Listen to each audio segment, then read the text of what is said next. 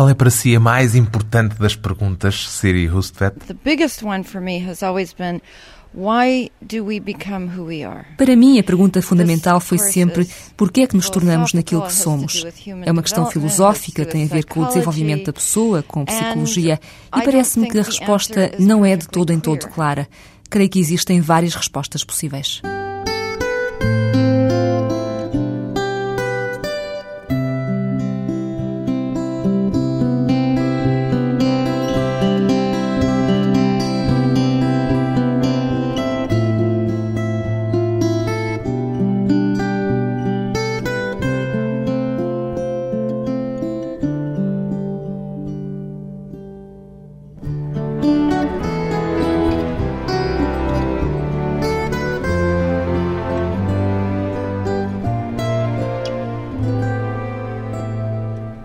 Que que a literatura lhe dá, acima de tudo, Sirius Tvet?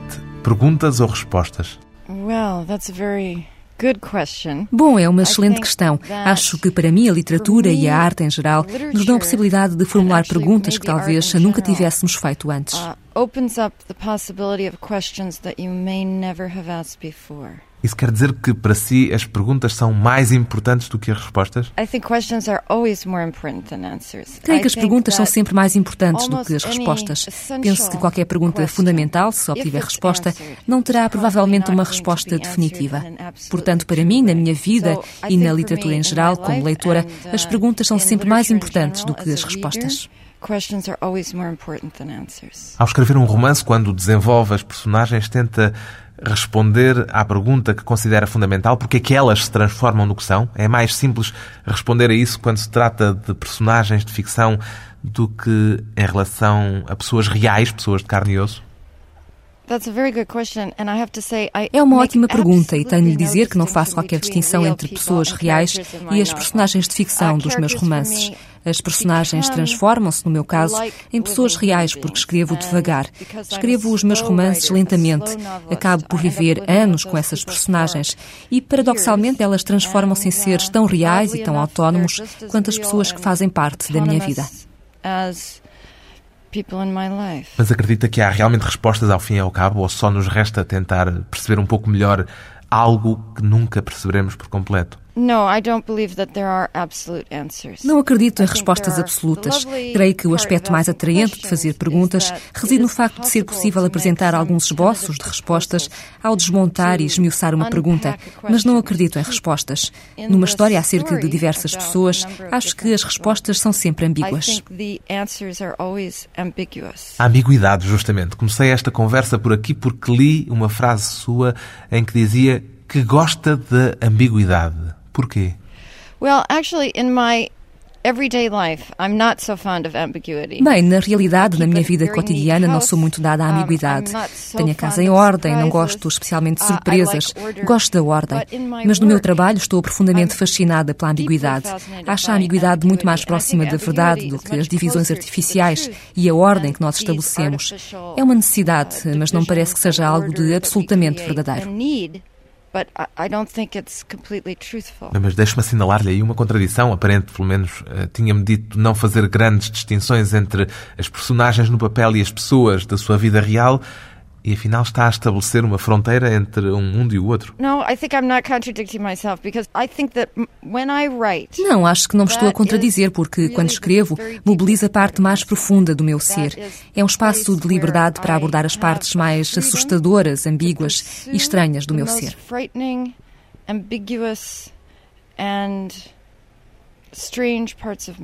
Quer dizer, em última análise, a vida é ambígua.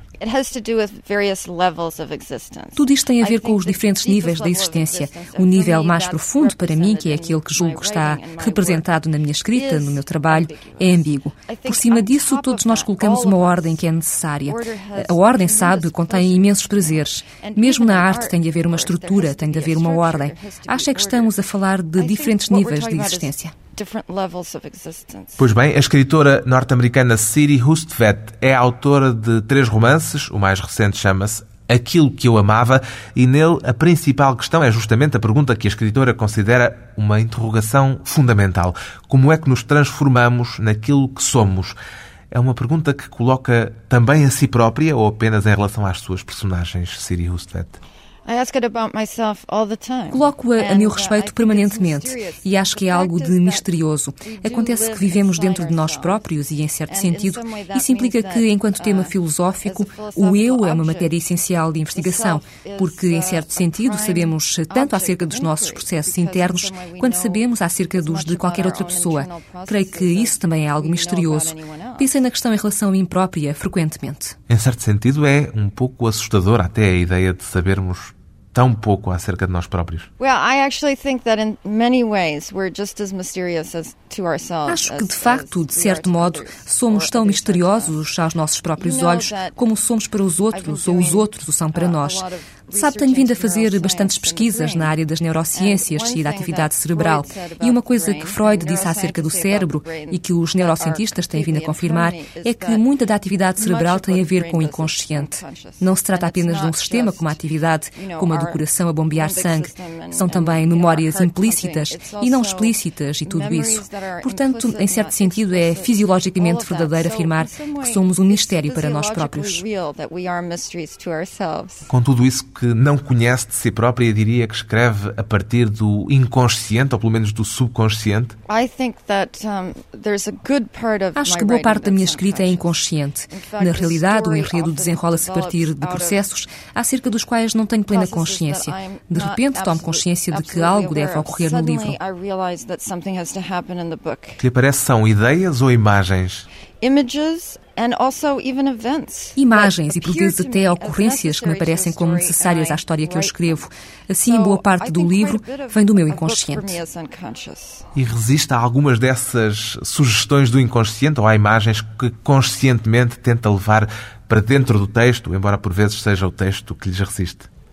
Many of the early drafts of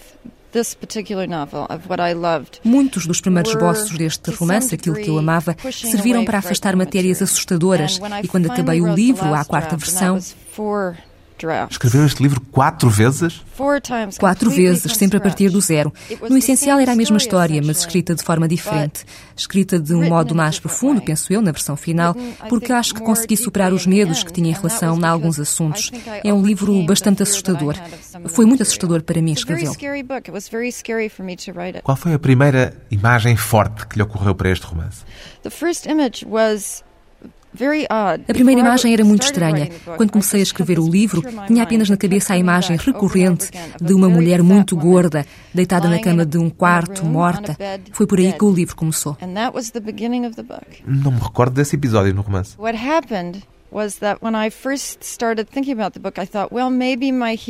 O que aconteceu quando comecei a pensar no livro foi que talvez o meu herói abrisse a porta e encontrasse esta mulher gorda morta, e então dei conta de que não conseguia avançar a partir daí.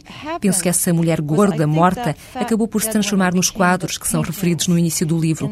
Quando penso nisso agora, dou-me conta de que essa imagem desencadeou a história de um modo muito profundo. Foi essa primeira imagem que deu origem aos quadros em que há aquela figura feminina que aumenta e diminui? Exatamente, a gorda e a magra, uma pessoa morta. A ideia de luto e de dor, a imagem mental que se transforma num quadro e que depois leva a pensar no pintor que retratou a situação. Portanto, de uma forma engraçada, aquela breve e peculiar imagem irracional deu origem ao romance a pintura é muito importante na sua escrita. ali até que escreveu recentemente um livro sobre pintura, justamente. Porquê? O que é que leva a dar tanta importância a imagens únicas num mundo cheio de imagens, no tempo das imagens em movimento? Uh, Bem, eu sempre gostei de pintura. Acho que sempre me fascinaram as imagens paradas, eh, fixas. A pintura é isso. A pintura é a imagem absolutamente silenciosa e imóvel.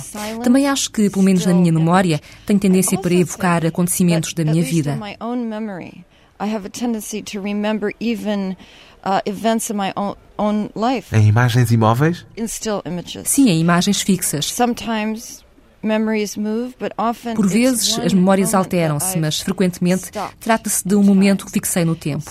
Portanto, são imagens muito fortes para mim. Também acho que há qualquer coisa de muito bonito em ser capaz de olhar uma única imagem durante muito tempo. Não é sequencial, não evolui. Em certo sentido, não existe o tempo nas imagens. Isso para mim é muito interessante. Qual foi a primeira personagem deste livro? O historiador de arte? Yes. The first character I knew that I wanted to write a novel as a man. I'd never done it before. Sim, a primeira personagem eu sabia que era um homem. Nunca me tinha acontecido escrever um romance de um ponto de vista masculino. Isso foi para si um desafio especial? It was in the beginning. I no início, sim, causou-me algum nervosismo. Tinha de encarnar aquela pessoa e, claro, não sou um homem, sou uma mulher. Mas com o passar do tempo, gostei de escrever de um ponto de vista masculino. Acho que gostei do sentimento de poder que advém do facto de escrever de um ponto de vista masculino. Um poder superior ao de escrever como mulher. Que ameaças ou que armadilhas é que tentou conscientemente evitar ao tentar encarnar esse ponto de vista masculino? Antes de mais, um dos aspectos mais fáceis, aspectos que se desconhecem antes de começar, é que a parte erótica não foi difícil para mim. Acho que o mais difícil foi encontrar a linguagem da masculinidade, uma linguagem que me parece diferente do discurso feminino masculinity, a language I think that is different from a feminine discourse. Quer dizer que há no seu entender uma linguagem masculina e outra feminina? I think there is. I think that uh, Creio que sim, não acho que os homens ou as mulheres sejam donos da sua linguagem, partilham-na. E eu já pensava nisto antes, que existem escritores masculinos com um discurso feminino. Henry James, por exemplo, para mim sempre foi um escritor feminino. Henry James, por exemplo. For me, he's always been a woman writer. Por causa da tal ambiguidade, a ambiguidade é feminina? Well, ambiguity I think is perhaps more feminine, although there's a lot of ambiguity. Bem, a ambiguidade se calhar é mais feminina, ainda que haja muita ambiguidade no modo de falar de Leo, o meu personagem. Portanto, não é necessariamente assim. Acho que o discurso masculino é algo que tem a ver com uma certa forma de poder com o sentimento de ser o centro da cultura em vez de estar na periferia. Ao mesmo tempo, todos nós temos algo de homem e de mulher dentro de nós. Todo o ser humano vem de um homem e de uma mulher, sem exceção. Acho que somos habitados pelo que se diz serem múltiplas vozes. Portanto, ao escrever de um ponto de vista masculino, apropriamos-nos da memória e da familiaridade com muitos homens na nossa vida. Ou seja, apropriou-se daquilo que é masculino em si, usando esse pressuposto de que todos nós temos algo de homem e de mulher ao mesmo tempo tempo? Para mim, os dois homens mais importantes da minha vida são o meu pai, que já faleceu, e o meu marido. Mas houve muitos outros homens que foram meus professores, meus amigos, etc., e que também fazem parte da personalidade de Leo. As fontes da inspiração. Depois de um curto intervalo, voltamos com a escritora Siri Hustvedt e a desconfiança em relação às surpresas da vida.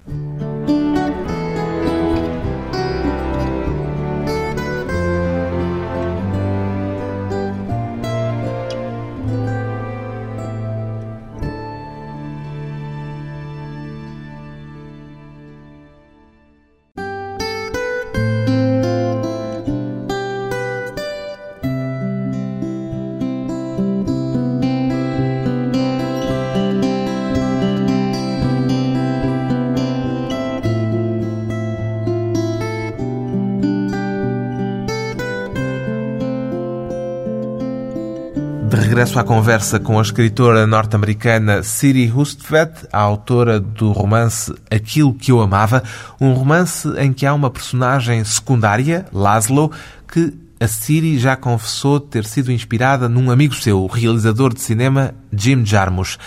Isto é algo que lhe acontece com frequência. Siri Hustvedt recorre habitualmente a pessoas reais para compor as personagens dos seus romances?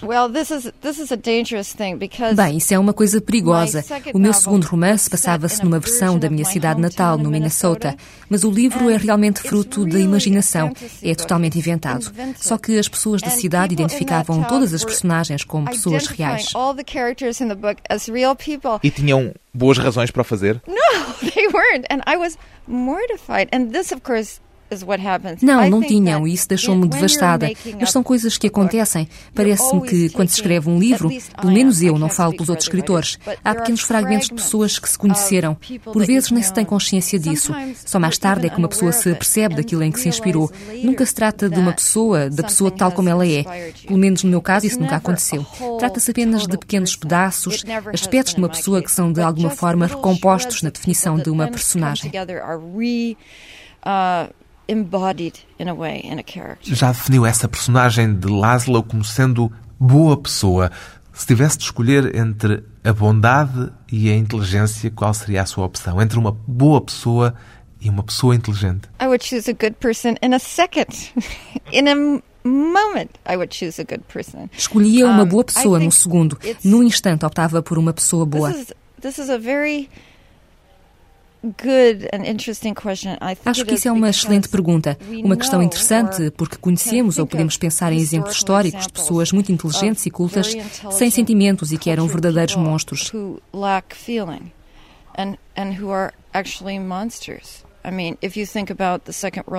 Se se pensar na Segunda Guerra Mundial e tivermos em conta alguns nazis, elegantes, cultos e melómanos, apercebemos que a questão nem se põe. E a bondade? O que é a bondade? Acho que a bondade é a ligação aos outros. A bondade é a empatia. É quando conseguimos colocar-nos na pele de outra pessoa na falta dessa imaginação, na sua ausência, ou se nos desligarmos dos outros, o que já aconteceu no passado, então dá-se origem ao horror. then you create horror. Este também é, de certo modo, um dos temas do romance. Sim, é um grande tema. Acho que uma das razões porque criei um narrador judeu que abandonou a Alemanha em 1935, mas deixou lá os pais, tem a ver com a ideia de uma pessoa atormentada pelo espectro do Holocausto. Mesmo que não tenha vivido, mesmo que não seja um sobrevivente no sentido estrito, não deixa de ser uma pessoa que escapou. Num sentido muito fundamental, é um exilado. Esse horror imenso perpassa no romance. Um enredo incorpora um exemplo, em muito menor escala, de um acontecimento terrível. Um evento terrível de ausência de sentimentos, a mesma ausência e desumanização estão presentes. O objetivo é que um surja como o eco do outro. É difícil falar de um livro como este sem desvendar algum dos seus grandes segredos. A tragédia está presente, já o disse. Até que ponto é importante para si que o leitor seja surpreendido durante a própria leitura? Well, I think Bom, muitas pessoas disseram-me que o primeiro acontecimento terrível do livro as apanhou completamente de surpresa. Terrible event or the the first terrible event in the book took them by complete surprise. Um acontecimento que não vamos mencionar nesta conversa. O acontecimento que não vamos mencionar apanhou esses leitores completamente de surpresa. Fico contente com isso. Escrevi o livro de modo a que isso acontecesse, porque acho que é assim que as coisas acontecem na vida real. Repentinamente, alguma coisa muda tudo. Não se sabe o que vai acontecer. Não há premonição na vida real. As coisas acontecem, pura e simplesmente. Foi por isso que me disse há pouco que não gosta de surpresas? Because I feel vulnerable. Talvez seja por me sentir vulnerável. Sente que as surpresas são sobretudo negativas? No, I think surprises can be for the better, but Não, acho que há surpresas boas, mas provavelmente sou uma dessas pessoas que gostam que as coisas se mantenham como estão. As convulsões, as mudanças bruscas são algo que eu temo. Creio que é um temor partilhado por muita gente. É inevitável, terá de acontecer. in everyone's life, you know. We all lose Acontece-nos a todos, eh, todos perdemos pessoas, por exemplo, se vivermos bastante, todos perdemos os nossos pais. É uma perda normal, mas nem por isso se torna mais fácil. Será que podemos preparar-nos para as surpresas más, para as piores surpresas? Yes, I think people probably fall into two categories. Those who Penso que as pessoas possivelmente se dividem em duas categorias: aquelas que estão de algum modo preparadas e compreendem que isso é parte da vida, e as outras. Eu acho que compreendo. Mesmo depois do 11 de setembro, a primeira coisa em que pensei após esse acontecimento terrível foi: agora aconteceu aqui. Foi o que pensei. Não pensei como é que isto pode ter acontecido, isto não podia acontecer à América. Já sabia que teria de acontecer? Já sabia e pensei, isto tem acontecido em todo o mundo, repetidamente. Estes eventos terríveis e catastróficos. Nesse sentido, acho que sou pessimista. O seu romance leva-nos a encarar a assustadora possibilidade de que alguém que amamos se transforme num monstro, digamos assim. Well, uh, that's a very Bem, isso é uma forma muito sucinta de ver as coisas, mas correta até certo ponto. Devo dizer que, para mim, uma das hipóteses mais assustadoras na vida humana, e trata-se de uma hipótese real, é encontrar pessoas desprovidas de sentimentos. Pessoas sem sentimento de culpa, sem remorso, pessoas com quem se passou algo de muito errado. People who feel no guilt, people who feel no remorse, people for whom something mas pior do que tudo isso é perceber que alguém que se amou se transformou nisso, numa pessoa desprovida, totalmente destituída de sentimentos. Yes, well, I think I think that's it. Exato, mas se pensarmos bem, há muitas histórias assim. Há graus diversos, naturalmente, é sempre assim. You know, it's it's always like that. What happens Acontece que, por vezes, as pessoas podem desenvolver aquilo que se chama um falso eu, alguém que se acomoda a uma família, a uma cultura, ao que seja, mas que por dentro acumula imensos estragos e raiva. E isso está escondido, encerrado. Do ponto de vista mental, é frequentemente uma atitude de isolamento em relação aos outros. And locked, locked up. I mean, mental illness, I think, is very often an isolation from mas os nossos sentimentos de empatia não se dirigem a esse tipo, vamos pôr as coisas nestes termos, a esse tipo de monstro, mas a quem perde, a quem é surpreendido ao ver alguém que ama transformar-se no monstro. Of course, of claro, course. naturalmente. Eu estava justamente mais interessado em falar-lhe não do monstro, mas das pessoas que foram atingidas por essa perda. You know, the social contract, the way we live with each other in the world. Sabe, o contrato social, a maneira como nos relacionamos uns com os outros, implica acreditarmos que os outros falam verdade. É uma espécie de pressuposto indispensável. Nem sempre isso acontece, mesmo na vida cotidiana, no dia a dia. Há pessoas que nos mentem this terrible example of someone mas o exemplo terrível de alguém que sistematicamente se apresenta com um falso eu, que mente sistematicamente, põe em causa todo o contrato social. Perdemos as referências. Tudo isto tem a ver com as narrativas, com o mistério da suspeita. A partir do momento em que se desconfia de alguém, a suspeita torna-se global. Não se sabe o que é verdade e o que é mentira. Then suspicion becomes global. You don't know what's true and what's not true. Tornamos-nos todos, de certa forma, estranhos uns para os outros. Sim, tudo se torna estranho, tudo se torna suspeito, mesmo coisas que são verdade. O mundo inteiro sai dos eixos e, em certo sentido, é isso que me fascina. O que de algum modo acontece neste livro é que o mundo inteiro sai dos eixos. In some way in this book is that the whole world gets thrown off balance. É isso que está a acontecer no mundo de hoje. Há pouco referiu o 11 de setembro. Um, I think I think there are two different things. One is the psychological factor that I'm talking about in relations with other Há dois aspectos diferentes, em meu entender. Um é o aspecto psicológico na relação com os outros. Se sentimos que não nos falam verdade, somos postos de lado, não sabemos como viver, esvai-se a nossa maneira de proceder à interação social. O exemplo dos brutais e catastróficos assassínios em massa tem vindo a repetir-se ao longo da história, como bem sabemos, assumindo formas diversas.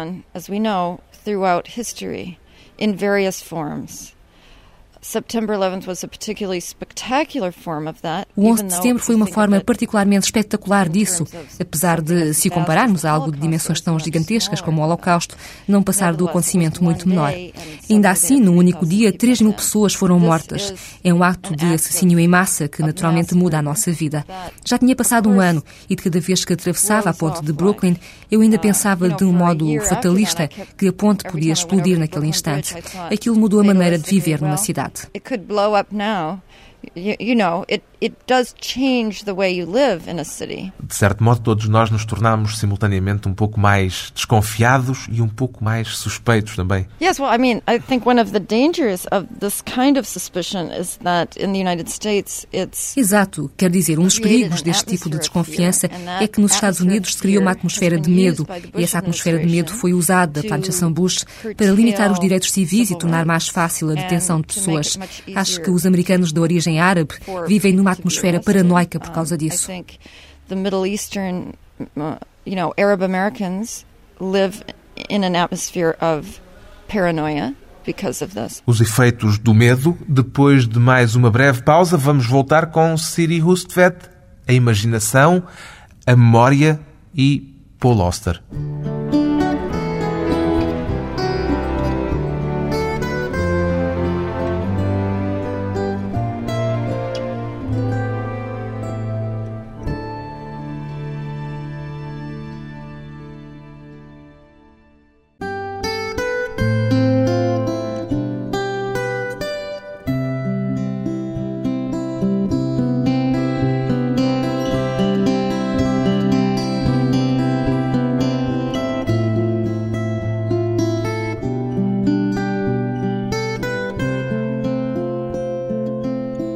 Convidada hoje para a conversa pessoal e transmissível a escritora norte-americana Siri Hustvedt, que tem percorrido os Estados Unidos e agora a Europa a falar em inúmeras entrevistas e em encontros com leitores do romance mais recente que publicou, Aquilo que eu amava, do romance e das personagens do romance. Conhece-as melhor agora, depois de tanto falar sobre elas, Siri Hustvedt? Não.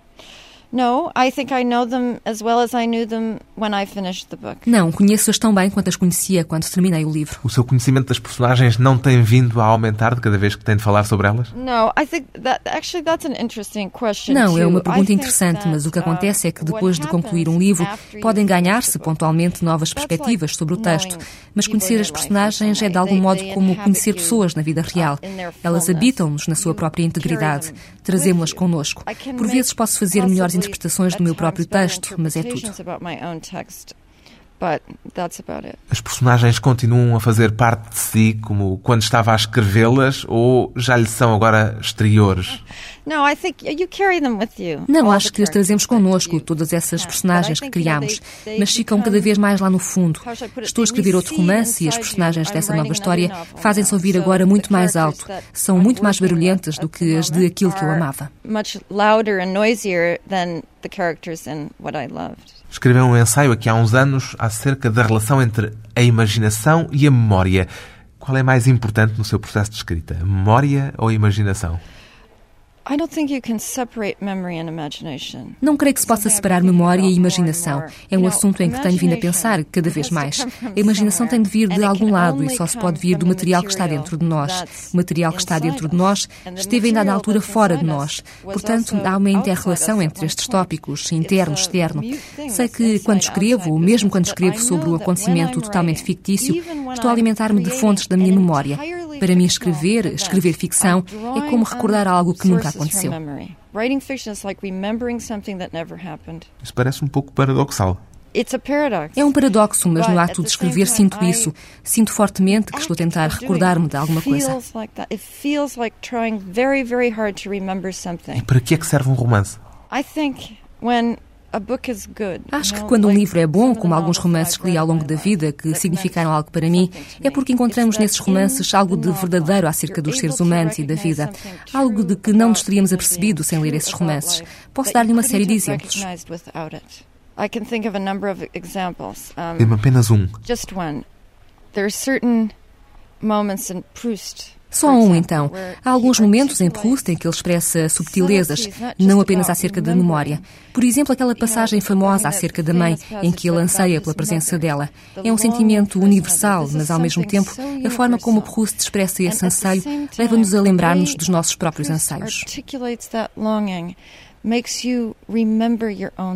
E foram essas experiências de leitura que a fizeram querer ser escritora, já o confessou. E já li também que anunciou muito cedo, ainda adolescente, publicamente, que seria escritora. Como é que tinha tanta certeza disso?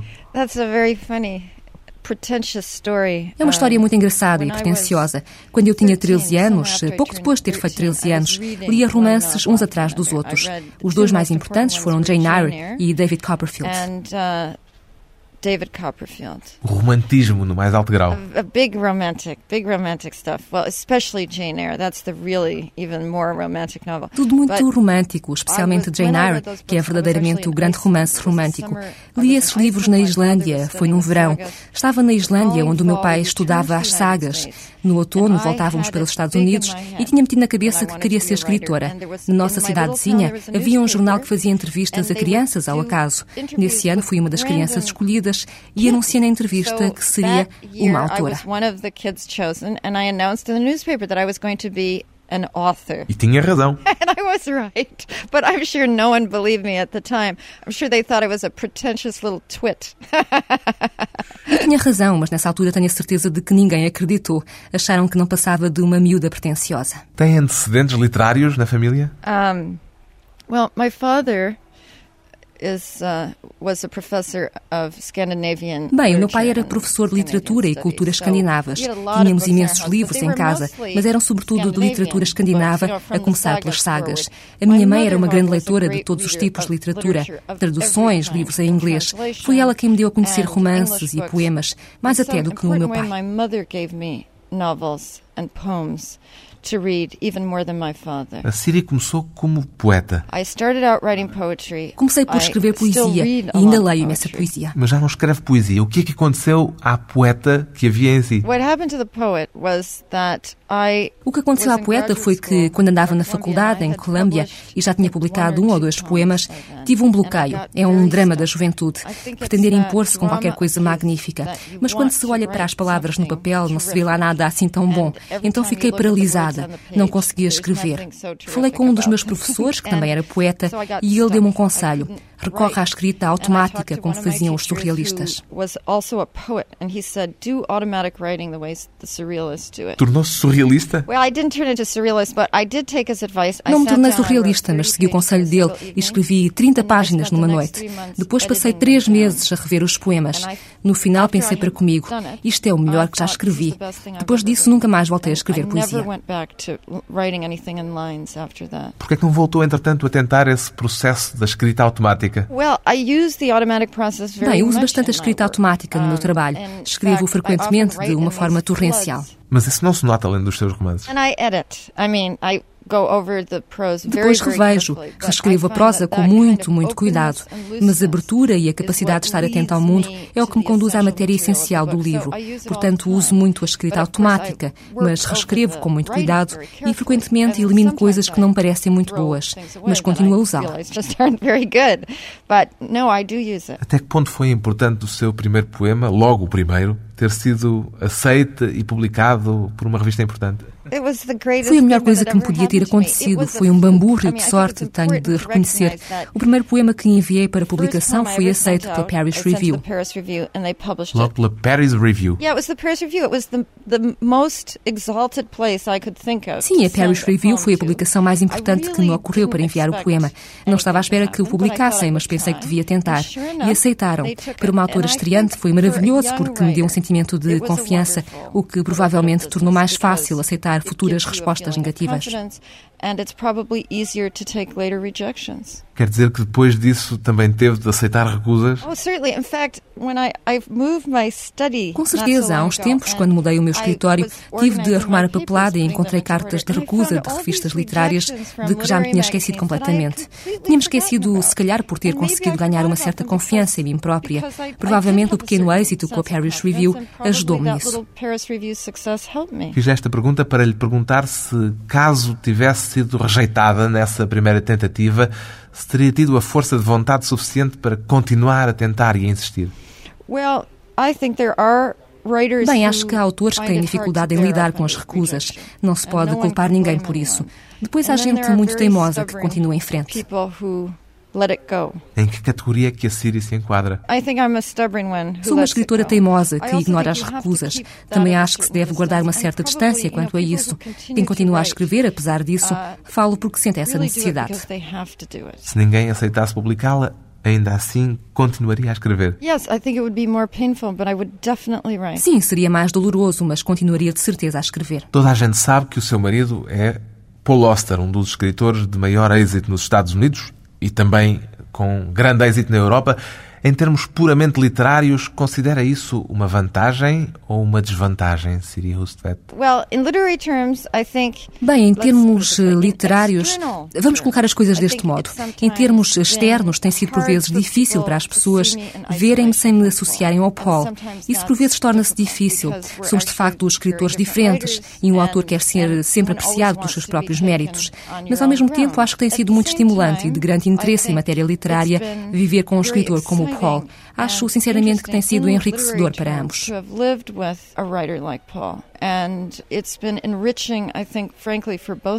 Influenciam-se mutuamente? Uh, a questão da influência é interessante e tenho dificuldade em responder porque, a um certo nível, é claro que tem de haver uma influência. Temos tido uma conversa permanente sobre livros, sobre literatura, desde há 25 anos. Uma conversa permanente. É curioso que utilize essa expressão porque me lembro que ela também aparece no seu romance, usada por Leo. Ele utiliza, diz que o casamento é isso.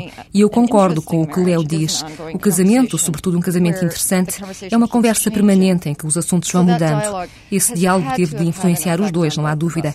Saber exatamente quais foram os efeitos disso é muito difícil. Já disse em mais do que uma ocasião que Paul Auster é o seu primeiro leitor, e vou citá-la, extremamente brutal. É esse o nosso pacto dizem um ao outro que esta ou aquela frase é horrível, que este capítulo não presta para nada, que determinada ideia não faz sentido e coisas do género? Yeah, we do. I think what's Sim, dizemos. Acho que o importante é que eu sei e o Paul sabe que apoiamos os projetos um do outro. Por outras palavras, eu sou uma grande admiradora do trabalho de Paul e ele apoia-me imenso. Portanto, a apreciação que fazemos dos nossos trabalhos conta muito. Por isso é muito mais fácil dizer que tal frase não funciona, tens de reescrever isso ou arriscar aquilo. Não é muito difícil aceitar isso porque sabemos que o outro está de facto do nosso lado.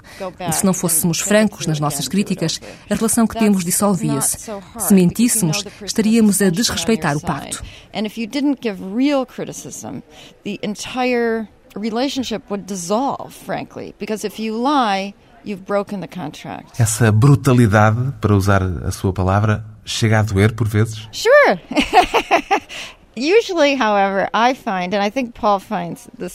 Evidentemente, mas em regra eu considero, e acho que o Paul pensa o mesmo, que as críticas incidem sobre um ponto vulnerável, um ponto fraco, algo que já se temia que não resultasse. Ter um crítico ao lado que diz isto não funciona, essencialmente resolve as dúvidas e pode poupar-nos tempo. Em vez de andarmos à volta de determinada coisa, diz-se: Ora, aí está, as minhas dúvidas tinham razão de ser, vamos lá ver isto tudo outra vez. I was right. My doubts were right. Let me look at this again. Se tivesse de escolher entre um grande escritor e uma excelente pessoa, que escolha faria? Well, I don't think these are quite equivalent because Bem, não me parece que sejam casos equivalentes, porque a escrita não é como uma pessoa. Na sua forma ideal, os escritores que continuamos a ler já não são pessoas no sentido estrito, deixaram os traços da sua consciência. Portanto, não tenho a certeza que a escolha se justifique. O seu marido é escritor e também uma pessoa. Oh yes. Oh, I see. You're asking me about Paul. You mean if I'd rather that he was wonderful or a great writer? Well, he happens to be both, so I don't have to choose. Uh, quer dizer, se eu preferia que ele fosse uma excelente pessoa ou um grande escritor, bem, acontece que ele é tanto uma coisa como a outra, portanto eu não tenho de escolher. Uma escolha inútil ao fim de 25 anos da tal conversa permanente de Siri Hustvedt. Já havia em português os romances De Olhos Vendados e Fantasias de uma Mulher. Agora o mais recente chama-se Aquilo que eu amava, edição Asa.